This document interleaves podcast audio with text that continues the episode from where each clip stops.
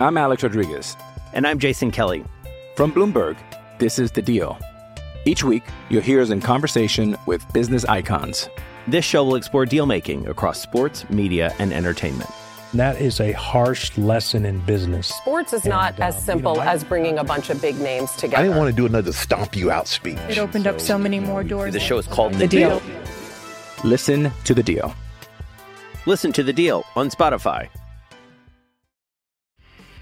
Footbox México. Hoy es jueves 21 de abril y junto al señor Brailovsky platicamos del América.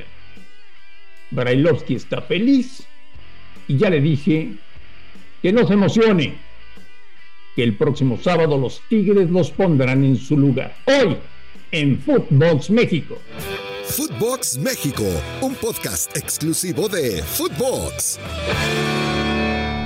Un placer saludarles. 21 de abril, jueves, y los americanistas están vueltos locos. Cinco triunfos consecutivos. Eran el último lugar de la tabla. Había hecho un desastre Solari. Llegó Ortiz. Nos está demostrando que el fútbol no es tan complicado como nos quieren contar algunos entrenadores. Y ya ganó cinco partidos.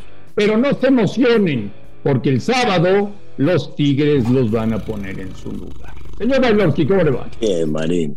Te digo, co- comienzo la mañana de manera afortunada y sonriente con tus declaraciones. Ya, ya no sirve lo que hizo ayer, ya pensás en el mañana.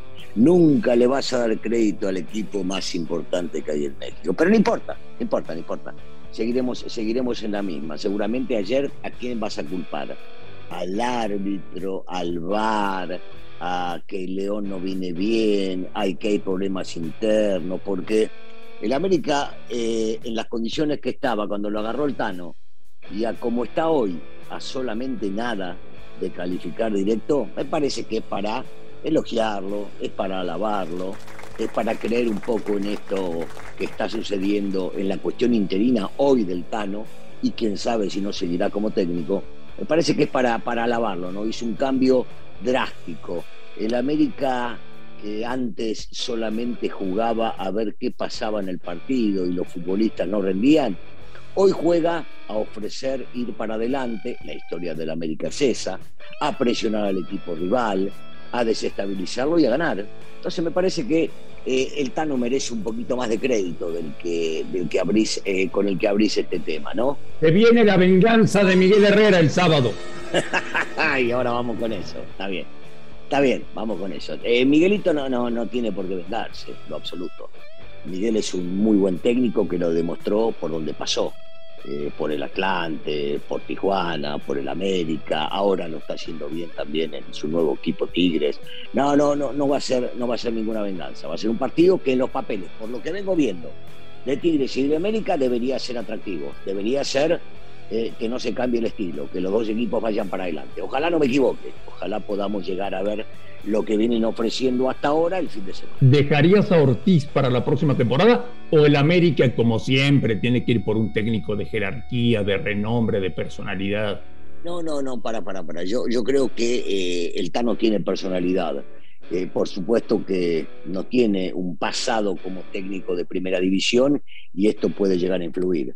Yo, yo seguiría viendo partido a partido, estaría atento a lo que pasa en el vestidor, vería el desarrollo de lo que hace el América en la liguilla y luego decidiría. No, para nada habría que ir a buscar un técnico eh, de renombre o consagrado, para nada. Yo creo que primero evaluaría lo que, lo que hizo el Tano durante el transcurso de ese interinato y después, y después terminar este, decidiendo qué es lo, lo más importante o lo mejor para la institución. Dime la verdad, Russo.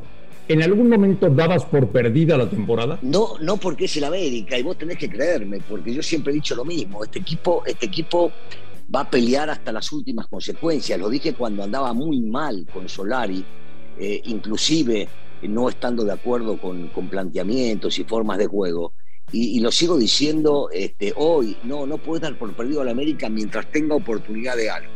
Tenés que seguir creyendo, estando en la institución eh, es lo que manda, es lo que dicta este, este escudo. Y entonces es imposible eh, resignarse y darlo por muerto cuando aún no lo está. No, para nada. En ningún momento pensé que se había acabado la, la, temporada y siempre te dije lo mismo, el América va a pelear, va a pelear y que nadie se lo va a querer encontrar también.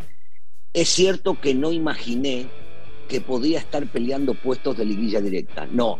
Yo sabía que podían llegar a pelear por una reclasificación porque te lo permite, te lo permite el torneo, eh, pero ahora con esta levantada de, que, que le ha hecho el Tano este, y, y, la energía que contagió a sus futbolistas y lo bien que lo están haciendo los futbolistas, sí, sí creo mucho más de lo que pensaba en su momento. Te voy a contar un secreto. A ver, que no nos escuche nadie. Eh, León un desastre, eh, León lejos del nivel futbolístico que le vimos a este equipo hace poco tiempo. Eh, Holland perdido. Y al final de la conferencia me cuentan, señor Brailovsky, que Ariel Holland fue a encarar a unos periodistas que le preguntaron en la rueda de prensa que por qué está peleado con el Chapo Montes, con el capitán del equipo, y que les dijo, hablen de fútbol, no de chismes. O sea, a Holland ya lo perdimos, ¿eh?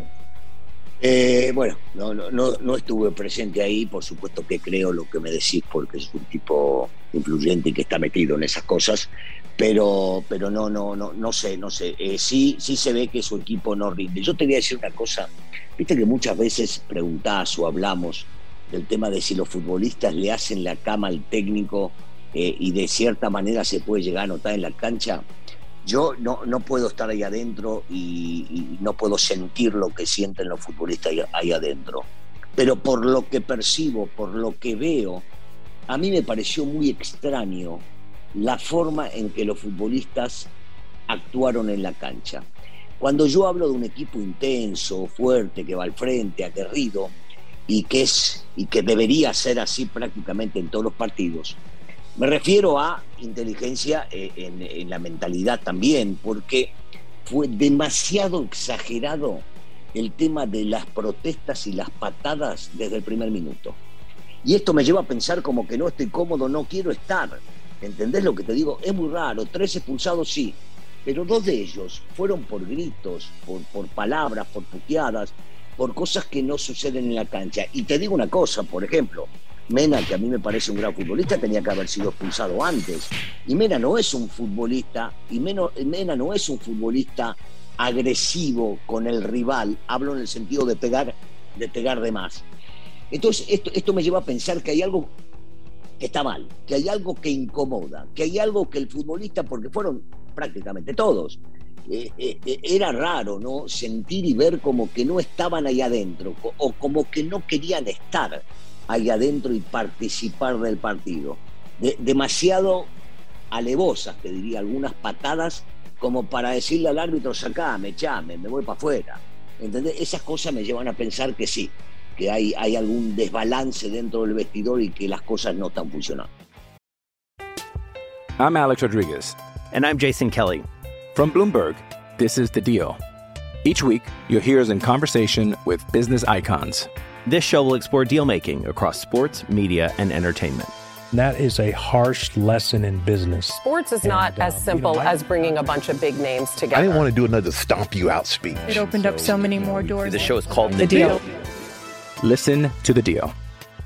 Listen to The Deal on Spotify. Eh, recordar que durante este torneo Holland presentó su renuncia y no se la aceptaron. Y cuando un técnico presenta Sí. su renuncia es que él siente que ya no puede hacer absolutamente nada o que no está cómodo.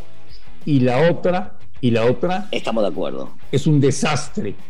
Montaño como árbitro. Mejor que se dedique a otra cosa.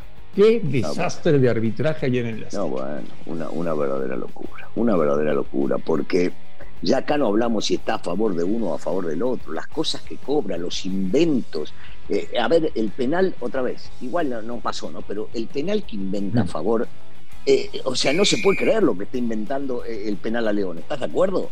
Totalmente. que, que no termina repercutiendo, que no termina influyendo, sí, pero es, lamentable, lamentable. Bueno, vamos rápido con los otros partidos rusos. Eh, perdieron los Pumas. San Luis tiene una gran mejoría a raíz de que llegó el brasileño. Che, Eh, y Lilini, te lo voy a preguntar abiertamente, Russo. Ayer en San Luis puso suplentes. y puso en riesgo la calificación. El sábado juegan contra Chivas y es un partido que si no gana probablemente no califiquen, pero el miércoles tiene la final de CONCACAF. Lilini el sábado en Guadalajara tiene que volver a poner suplentes y guardarse a lo mejor para el partido de Seattle? No, no, no creo que lo haga, Andrés.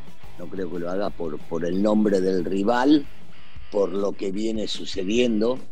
Y agregale a esto, si querés, por el hecho de este, no perder la posibilidad de, aunque sea entrar en reclasificación. A ver, recordemos que Pumas hoy, hoy Pumas, todavía, todavía está muy cerca de colarse hasta el, ponele sexto lugar, si querés. Esto le va a dar un, cierto aire diferente si es que termina ganando el fin de semana. No, no, no puede. Yo creo que va, a ser variantes con respecto a lo que hizo en este partido, que fueron muchas. Pero entendiendo eh, la, grandeza del rival, eh, lo que tienen ellos con Chivas o Chivas con Pumas, no me arriesgaría a decirte que va a ser muchos cambios. Lo veo, por ejemplo, jugando a Talavera, lo veo jugando a Dineno, este, veo, dependiendo de cómo esté López, a ver si, si por, Dios pueda llegar a estar bien, que va, que va a estar, no sé. Veo, veo un equipo distinto al que jugó, al que jugó contra, contra San Luis, y es por el rival y porque ahora sí no puede perder estos tres puntos. Igual, André, desde el sábado hasta cuando me dijiste el miércoles, hay mucho tiempo, hay mucho tiempo para recuperarse y jugar el partido y, les va a hacer bien a los muchachos jugar y en una de esas hasta sacar un buen resultado. Eh, Monterrey falló un penalti, lo detuvo el señor Vargas, que es muy buen arquero. Eh, empataron a cero. Ahí siguen, ahí siguen Monterrey y Atlas, abajito de los grandes candidatos, ¿no? Sí, aunque a Monterrey le vino, le vino, digamos, claro, fallan un penal, lo ataja Vargas, podían haberse llevado el resultado, Habrá que ver qué pasa con Pizarro, si, si se recupera o no se recupera, si está bien o no. Pero Monterrey sigue en cuarto lugar, o sea, sigue dependiendo de sí mismo para poder llegar a calificar. El Atlas este, no supo aprovechar en algún momento ese hombre de más que tuvo por algunos minutos por la expulsión de Ortiz eh, y no se llevó el resultado. Eh, no, no fue tan malo, no fue tan malo, digamos, este, para, por lo menos para las expediciones de ambos lo que viene. Lo que pasa que eh, si te pones a pensar que, hay partidos sumamente complicados porque Monterrey tiene que viajar a jugar contra Pachuca. No, no es un partido fácil. El Atlas contra Toluca, que Toluca no está haciendo las cosas bien, pero en algún momento se va a querer reivindicar para poder llegar a entrar este, a la etapa definitiva. El Atlas cierra contra Tigres, Marín, y Monterrey la tiene un poquito más fácil contra, este, contra Cholos, aunque no es un equipo que, le van a ganar así porque sí. Pues hoy habrá que ver al Querétaro contra el Cruz Azul. Esta semana, Ruso, me dijo Hernán Cristante que Querétaro va a calificar. Uh, mira vos, ojalá, ojalá por él. Hernán Cristante te dijo que va a calificar. Es un gran soñador, Hernancito. ¿eh? Me cae muy bien. A mí también me cae bien, también, también me cae bien, pero me parece que está soñando. Vamos a ver. Y ya mañana platicaremos, si te parece, con el resultado en la mano de todo lo que está pasando en Cruz Azul eh, porque parece que Juan Reynoso no va a seguir la próxima temporada, pero lo platicamos mañana. Eh, si no sale campeón, sí, claro, claro, se la van a cobrar, pero está bien, déjalo para Señor Valorski, que tenga un maravilloso jueves y estamos en contacto mañana aquí en Footbox. Igualmente, André, te mando un abrazo. A nombre de Daniel Alberto Brailovsky y de André Marín, esto fue Footbox México del jueves 21 de abril. Gracias por escucharnos en todo el mundo y estamos en contacto el día de mañana. Esto fue Footbox México, solo por Footbox.